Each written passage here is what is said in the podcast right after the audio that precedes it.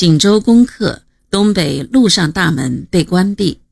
东北战局发生了急剧的变化。十月十五日，蒋介石再次飞抵沈阳，在二日、十日的两次命令突围没被执行后，第三次严令被围困了大半年的长春守军向沈阳突围。长春守军司令官郑洞国决定于十六日突围。然而，早已经同共产党有着秘密联系的第六十军军长曾泽生，将蒋的手令和郑的计划交给解放军，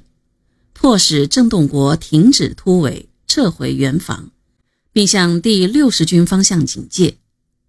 曾泽生则毅然于十七日率部起义。东北野战军兵不血刃开入长春东城，守城的新七军官兵也纷纷放下武器，自动向解放军投降。十九日，郑洞国见大势已去，被迫率兵团部机关和直属部队放下武器，长春和平解放。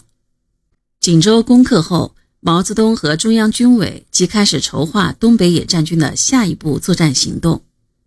从总体上说，作战部署就是攻锦打援。攻下锦州后，下一步就是打打援。但究竟两支援军中哪一支？毛泽东最初认为应先打敌东进兵团为有利，原因就是这样可以稳住正在张武、新立屯地区不进不退的廖耀湘兵团，不急于缩回沈阳，或转向营口，从海上逃走。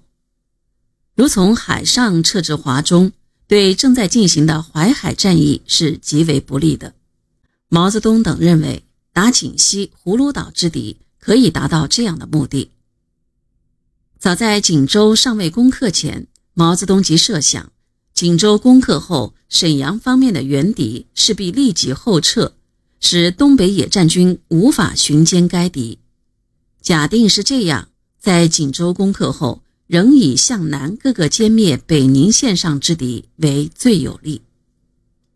锦州即将得手时，毛泽东于十四日夜致电林彪、罗荣桓、刘亚楼，给他们出了一个主意，说：“如果你们的总预备队没有使用，如果锦州城内之敌比较容易解决，又如果你们攻锦各部伤亡不很大。”尚有继续打一仗的能力，则我们主张在锦州残敌将歼未歼的时机，或者将敌指挥机关及敌军一部故意保留，不急于歼灭，让其急叫呼援，而将锦西方面防御部队向后撤退，将锦西援敌五个师诱至锦州附近，加以包围歼灭。果能如此。你们便能接着夺取锦西，望案情决定。十月十六日，朱德在解放军总部作战局战况汇报会上的讲话中，谈到下步如何打法时说：“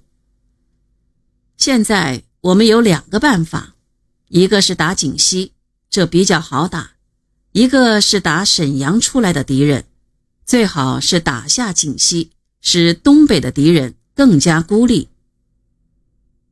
次日寅时，毛泽东致电林彪等，就下一步作战目标做了全面分析，认为宜打锦湖，并且不宜太迟，宜在十五天左右以后即行作战，先打锦西，后打葫芦岛，争取十一月完成夺取锦湖任务。